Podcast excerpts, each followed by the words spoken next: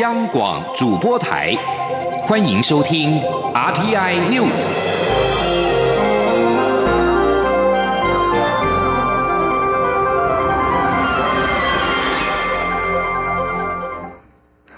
各位好，我是张旭华，欢迎收听这节央广主播台提供给您的 RTI News。美国总统川普和北韩领导人金正恩日前在越南河内进行会谈，但是双方没有签署任何协定。蔡英文总统今天在脸书上表示，对于朝鲜半岛的情势，台湾作为区域间议员，将会继续和相关国家强化沟通对话，并持续与国际社会合作，共同致力于区域的稳定与和平。记者欧阳梦平报道。蔡英文总统一号在脸书上表示，外交是一种专业，专业则是一种累积。就像吃火锅要先加青菜豆腐，汤才会清。如果只看一种新闻就不健康。蔡总统并变身主播，表示要播报这两天台湾和全世界的国际大事。蔡总统先说明，他在前一天接见了以教宗方济各特使身份来台的教廷万民福音部部长费洛尼书记主教。总统表示，他非常认同教宗方济各常提到的“以对话取代暴力是最好的方式”，这也是民主台湾的信念。他并强调，台湾将持续作为教廷最好的人道慈善伙伴，为世界做出更多贡献。在国际方面，总统指出，美国总统川普与北韩领导人金正恩在越南河内举行第二次会面。白宫方面释出声明，表示这次没有达成任何协议，但双方仍期待未来的会面。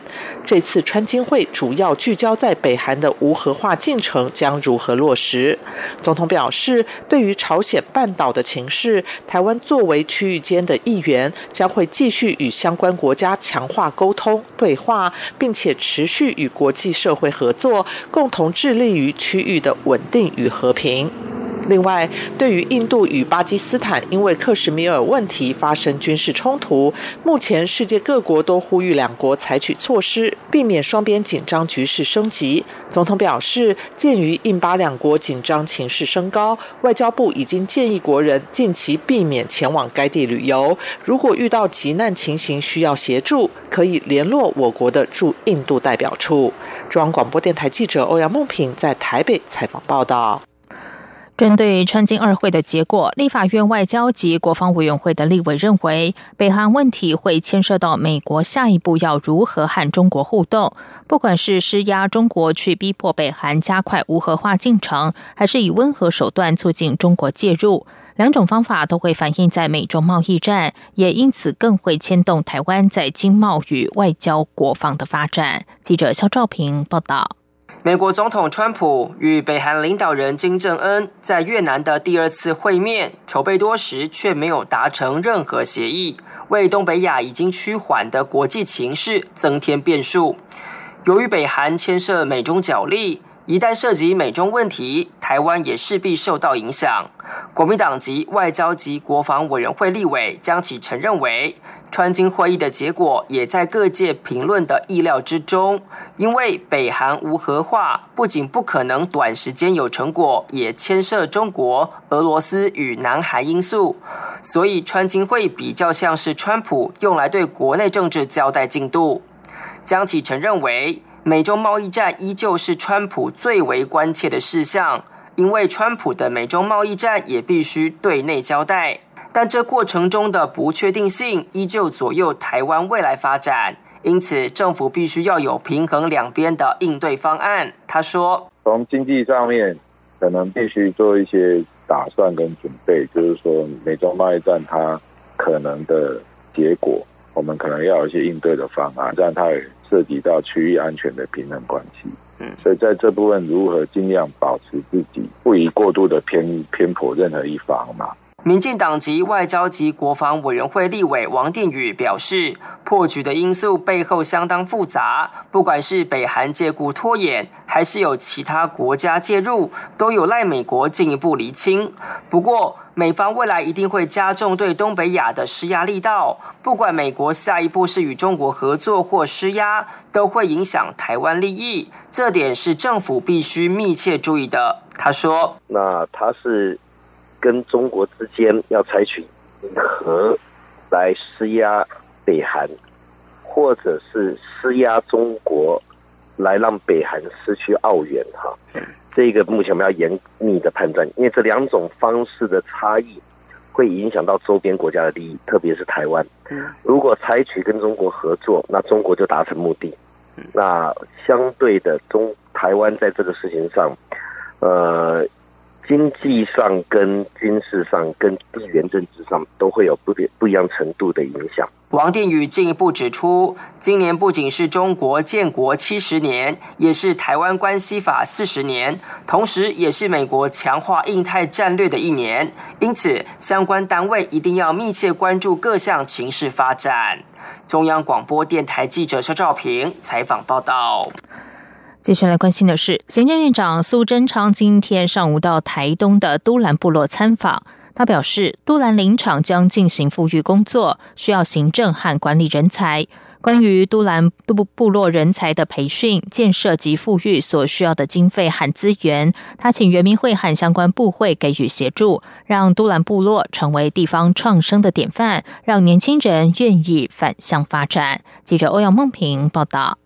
苏贞昌在致辞时笑说自己是都兰部落的亲家，因为他的女儿苏巧慧的先生就是来自都兰部落的阿美族人。苏巧慧每年都会带着女儿回到这里，两个外孙女也没有汉名，只有阿美族名。苏贞昌说，都兰部落很有特色，而且心胸宽大，能够接纳并疼爱一个汉族的女孩当媳妇。苏贞昌表示，都兰部落的租期已到，未来不能只有砍伐，还要。进行富裕的工作，需要行政人才、管理人才，也需要经费与资源。他要求相关单位予以协助及补助，让都兰部落成为地方创生的典范，创造就业机会，年轻人就会愿意返乡发展。他说：“在这个经费里面，是不是包括这个人才培训、建设、富裕需要的种种经费，全部给他补助，全部给他？”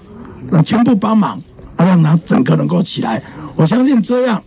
在整个都兰部落如果有这四十公顷的地，应该是一个很好的基础。我相信这样是可整个才会让地方创生整个做起来。苏贞昌也在杜兰部落参与祈福仪式及富裕植苗。他表示，这些树将来会长大，是原住民的资产，代代相传，是很有意义的事。他并笑说自己喜欢种树，因为只有没有头发的人才知道太阳晒得很痛。冬天也会很冷，所以不能让地球秃头。苏贞昌在一号上午也访视了卑南乡大八六九文化聚会所设施预定地。他表示，此处有漂亮的草地及树木，未来如果要建造停车场，应该保留原貌，避免使用水泥围起树木或是灌水泥。另外，针对卑南乡乡长许文宪所提补助新台币三千八百万元案，苏贞昌也指出，为了减轻地方的负担，行政院将大力协助，尽速核定补助，也请台东县政府协助尽快完成所需的各项执照。中央广播电台记者欧阳梦平采访报道。台湾第一届剧场设备博览会今天起一连三天在台北艺术大学展演艺术中心五道厅登场，邀集国内多家专业厂商展出最新的剧场设备和技术，见证台湾技术剧场与时俱进和世界接轨。记者江昭伦报道。国际剧场组织、北中南艺术场馆、表演艺术产业及学术界等代表一号齐聚国立台北艺术大学，为剧场界期盼许久的台湾首届剧场设备博览会揭开序幕。为期三天的博览会，除了有专业厂商带来最先进的剧场舞台、灯光、音响等设备，也有多场讲座，揭开舞台机关秘密和技术剧场未来新趋势。同时举办今年度刚通过国家认证的剧场灯光技术技能职类测验学术科说明会。主办单位台湾技术剧场协会理事长刘培能指出，他年轻时候在云门舞集打工时，记得云门每次出门巡演总不忘带竹竿，用于搭建舞台所需。他也记得过去云门如何努力与南亚作家讨论，制作出适合跳舞的舞蹈地板。还有一九九三年 Michael Jackson 首度来台，首度展示原装国外专业舞台设备，都让国内厂商大开眼界。刘培能说，这一路走来，国内专业剧场设备厂商不断努力，与时俱进。如今又推动了首届剧场设备博览会的举行，可说与世界接轨。他希望借由这样的平台，能促进剧场界更多交流。刘培能说：“我觉得在剧场做设计师很幸福，好，因为我们有不断前进的设备督促着我们。好，台湾的技术工作人员是全世界最优秀的，他们善于使用最先进的设备，也有机会让我们的表演艺术搭着这些设备。”强大的动力，天使的翅膀，继续往下走。为国内剧场界培养许多幕后专业人才的台北艺术大学剧场设计学系主任王世信也表示，很荣幸又见证台湾剧场的另一个第一次。期许剧场设备博览会未来能持续举办，让剧场界朋友互动更为热络。中央我们电台记者张昭伦台北采访报道。在外电消息方面，针对加拿大前司法部长威尔森·瑞博指控总理杜鲁道及相关官员意图干涉司法，加国国会二月二十八号晚间紧急辩论。舆论认为，杜鲁道正在悬崖边领导自由党，将为此丑闻付出极大的政治代价。加拿大国会马拉松式的紧急辩论从下午五点起，也就是台湾时间的三月一号上午六点开始，持续了数个小时。在野党国会议员轮番炮轰，保守党议员要求杜鲁道下台，重新举行大选。新民主党和绿党要求对全案进行公开调查，执政自由党议员只能够勉强护盘。加拿大前司法部长威尔森·瑞博二十七号在国会中明确的指出，杜鲁道及其所属官员共十一人，去年九月到十二月一再对当时仍然是司法部长的他不当施压和恶意威胁，试图说服他出面介入拉瓦林公司遭起诉案，让拉瓦林公司能够以罚款和解，避免公司最后被判下贿赂罪。威尔森·瑞博表示，经过他坚定拒绝并质疑杜鲁道想用政治手段干涉司法之后，杜鲁道于一月份将他调离司法部长的职务，改任退伍军人部长。美国总统川普和北韩领导人金正恩二月二十八号二度会谈以无协议告终，出乎外界原本预料。彭博的记者还原当时情景，研判金正恩又想在最后一刻开油，逼得川普只能够转身走人。南韩媒体报道，外交人士今天透露，目前仍然在越南进行国事访问的北韩国务委员长金正恩，预计将会提前结束访问行程，于二号的上午启程回国。韩国联合通讯社报道，金正恩原本计划二号上午会晤越南总理阮春福，然后下午启程返回。由于返程的时间提前，会面也将会提前到今天下午。报道说，分析认为，由于川金二会没有谈成，金正恩这次提前打道回府。至于回程中是否会经过广州视察，或是直接北上到北京和中国国家主席习近平会晤，或是直接返回平壤，还。不得而知。在澳洲现任政府即将面临艰辛的全国大选之前，媒体今天报道，经历丰富的国防部长派恩即将退出政坛，成为第四位宣布退休的内阁成员。根据澳洲广播公司，身兼自由党众议院领袖的派恩不会参与预计五月中以前登场的全国大选。派恩将在二号对外宣布。另外，有数份媒体报道指出，国防部长乔博也将于周末宣布退休。澳洲总理莫里森的政府建立至今只有六个月，而如今派恩将会成为第四位宣布退出政坛的内阁成员。另外一些自由党后座议员也已经宣布不会角逐下一场大选，或是将以独立候选人的身份来参选。一九九三年首度当选议员的派恩，曾经担任多个内阁职位，被视为自由党高层里最重要的温和派。去年八月，自由党内的保守派发动逼宫，赶走中间派前总理滕波尔，接手的莫里森则带领自由党往右走。现在执政政府正面临连任的严峻挑战，面对可能沦为在野党的前景，加速了数名议员离开。这里是中央广播电台台湾之音。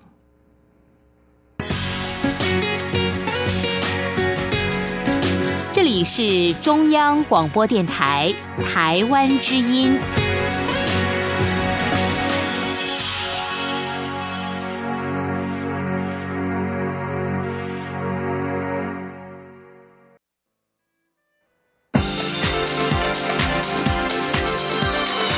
这里是中央广播电台台湾之音，欢迎继续收听新闻。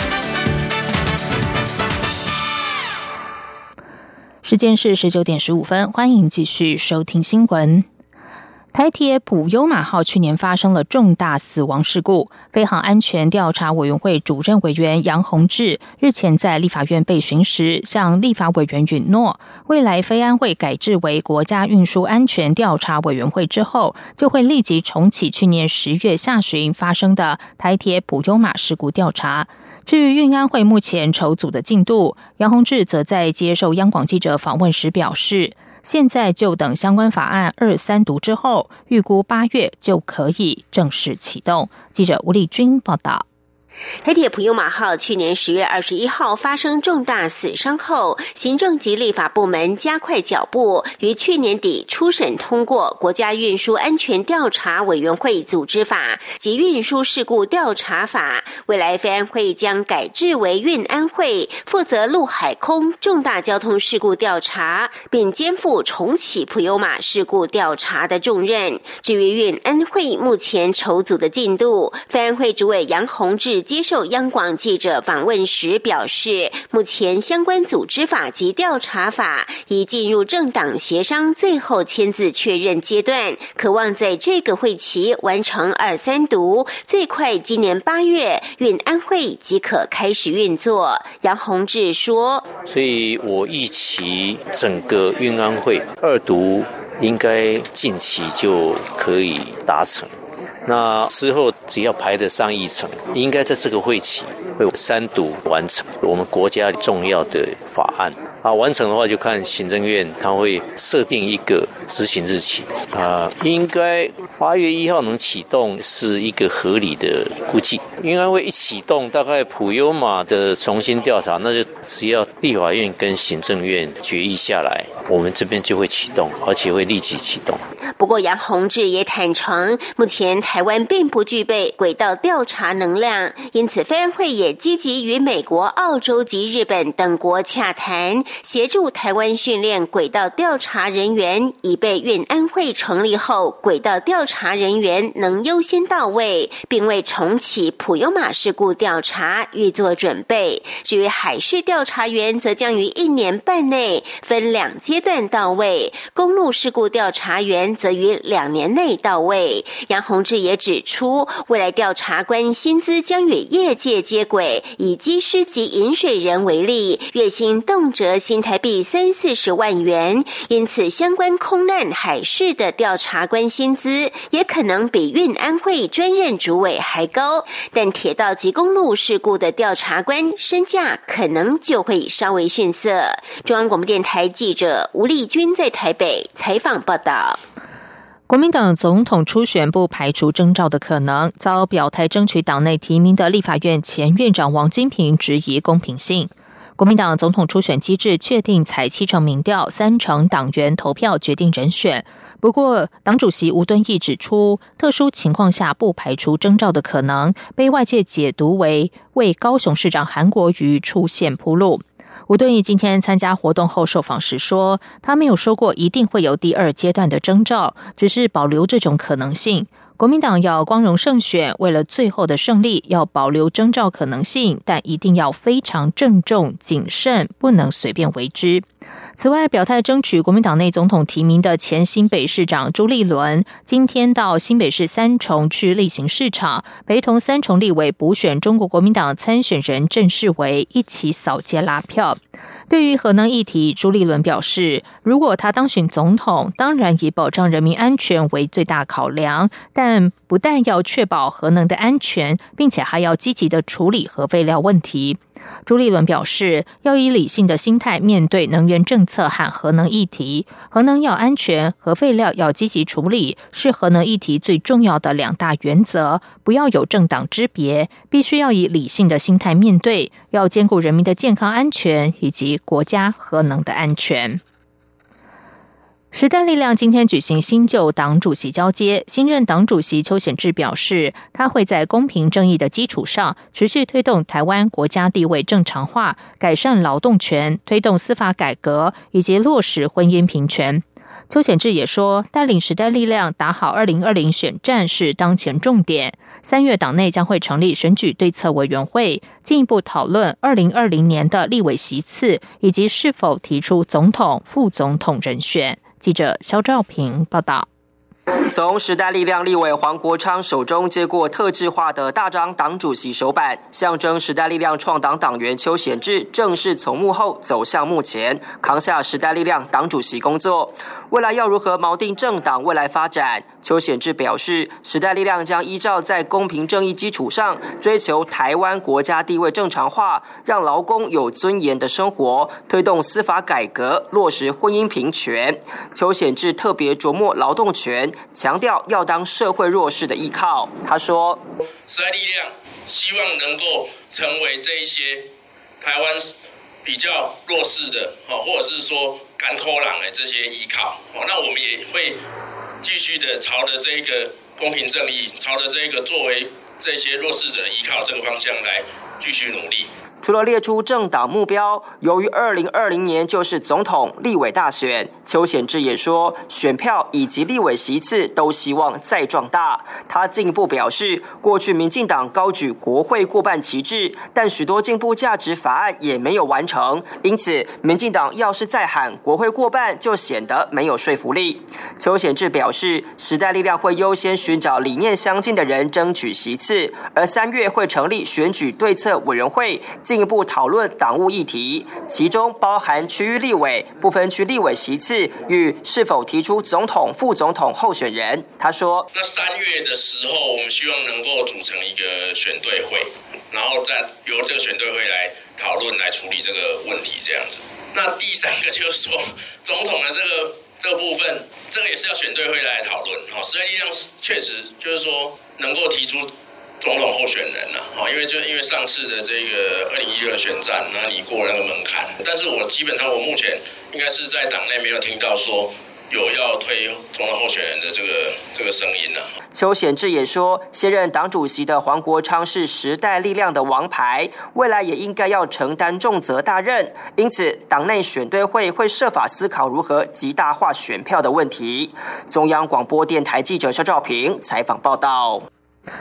今天是二八连假第二天，受到东北季风减弱影响，全台各地今天跟明天大多都会是多云到晴的好天气。北部高温也会逐渐回升，明天甚至渴望回到摄氏二十六度。中南部高温则依旧上看三十一度，只是日夜温差超过十度。不过后天收假日，东北季风又将再度增强，届时全台也将会再度变天，各地都会转为有雨的天气形态。记者吴丽君报道。一连四天的二二八连假，好天气只剩一号跟二号。中央气象局表示，在东北季风减弱、水汽不足的影响下，接下来两天各地都是多云到晴的好天气，只有东半部偶尔还有些飘雨。气温方面，北部也会逐步从摄氏二十二度回升到二十六度，中南部则维持稳定晴朗的天气，只是日夜温差相当大，白天高温上看。二十九到三十一度，早晚低温只有十七到十九度。值得注意的是，三号收假日一早就有锋面南下，紧接着东北季风又会再度增强，全台也将再度变天，各地都会转为有雨的天气。提醒当天返回工作岗位的民众要特别留意天雨路滑。气象预报员严增喜说。那这道封面可能一大早就会影响，那主要会下雨的时间多在在中午前后。那可能在整个中部以北跟东北部都会有一些短暂阵雨，而且有可能会有一些局部较大雨势。而在南部的话，大致上是以短暂阵雨为主。等于在三月三号这一天，全台各地都有机会下雨。所幸这波东北季风威力并不强，四号开工第一天天气就会逐渐回稳，只剩东半部还有些零星降雨，西半部则渴望重回阳光露脸的天气形态。只是北台湾天气依旧偏凉。高低温只有十五到二十度，因此衣着还是要注意保暖。气象局预估，这样的天气形态将持续到下周三六号，北部高低温也将逐日走升。五号是十七到二十二度，六号则上看十八到二十五度，直到七号才会再度变天。中央广播电台记者吴丽君在台北采访报道。国立中心大学昆虫系研究团队在活树的主干中发现了新的白蚁物种。中心大学今天发布新闻稿表示，新大、台湾大学和捷克、比利时、中国等学者组成跨国团队，由昆虫系副教授李厚峰以及博士生梁维仁发现新的白蚁物种，命名为穿山甲木鼻白蚁。这也是第一种由台湾人发表命名的白蚁。研究成果近期发表在美国昆虫学会会刊《无脊椎动物系统学刊》。穿山甲木鼻白蚁属于木鼻白蚁科，从未在台湾采集过，是介于木白蚁演化到鼻白蚁的过渡类群。现存的物种稀少，而且分布局限，属于昆虫中的活化石。新大指出，透过这次的发现。昆虫学家终于可以了解木白蚁演化成鼻白蚁的阶段。未来透过继续研究这个物种，在白蚁的防治、分类和生态上都能够有更大的斩获。接下来就进行今天的前进新南向。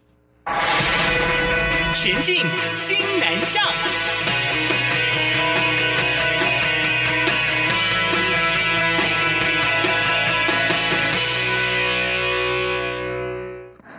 最具台湾草根味的嘉义草草戏剧节，今年迈入第十一年，将于三月一号到三号、八号到十号两个周末在嘉义县表演艺术中心全区登场。今年戏剧节多了国际团队，并且首度邀请嘉义在台东南亚移工以及新住民朋友一起参与，展现台湾多元文化与蓬勃的文化力量。记者郑祥云、江昭伦的报道。草草戏剧节最初是由嘉义在地高中戏剧社团汇演起家，进而演变成为嘉义县最具规模的艺术盛会。这一走就是十个年头。今年戏剧节迈向第十一年，有了更不同的风貌。原本仅由软剧团内部策展，今年正式转为联合策展，邀请不同领域代表，以跑为主题，共同规划青少年剧场、市集、影展、移动的舞台、讲堂、开唱等六大活动。多达一百二十摊的生活美学与五十组国内外表演团队。将于三月第一、第二个周末在嘉义县表演艺术中心全区登场。今年戏剧节也增添东南亚元素，由粤在家文化站创办人阮金红担任策展人，邀请嘉义在台移工、新住民带来不同文化的戏剧、音乐演出以及视觉活动，共享盛举。对，我觉得不要隔阂，让啊我们的新住民啊和我们的移工在台湾也会受到尊重，然后我们同时。创造这样的机会，让台湾观众他来这个市集之后，更认识我们的东南亚朋友。文剧团团长汪兆谦表示，草草戏剧节未来十年最重要的目标，就是希望可以让外界看到台湾多元文化能量，并持续让艺术向下扎根。我们希望多元文化、文化的尊重这一块可以有更多的展现，所以我们今年加入了东南亚的元素。那除了这个以外，因为软剧团是现代戏剧团队，那我们觉得其实台湾人需要把我们的传统学习回来，所以我们也会有更多，比如说复古童玩或者是传统的表演，也会在我们草草慢慢的加入。那除了这个以外，就是说草草它源自于青少年的剧场，所以它的教育性是很重要的。所以包括在周边的活动，还有整个青少年剧场，我们会慢慢的从教育意义上面再更多元的去做拓展。以有限资源却能成为全国瞩目的艺术盛会——草草戏剧节，如今已经获得来自学术界、官方以及民间企业认可与支持。嘉义县长翁章良更允诺会全力支持，要让草草戏剧节继续跑向下一个崭新的十年。中国电台记者郑祥云、张昭伦台北采访报道。在农业新南向部分，经过将近一年的筹划，驻泰代表处和农业委员会合作，透过 LINE 连接台泰产官研学农业机构，并且成立台泰农业交流服务平台。驻泰代表处指出，台湾农业是热带农业的标杆，可以和新南向国家在农业方面深度交流与合作，分享台湾的农业发展经验和先进科技。而同时，台湾的大学农业学院和农业学者专家，以及跨领域的先进智慧农业与医疗生技人才，也愿意和泰国的大学以及产业进行广泛交流和深度合作。以上新闻由张旭华编辑播报，这里是中央广播电台台湾之音。这里是中央广播电台台湾之音。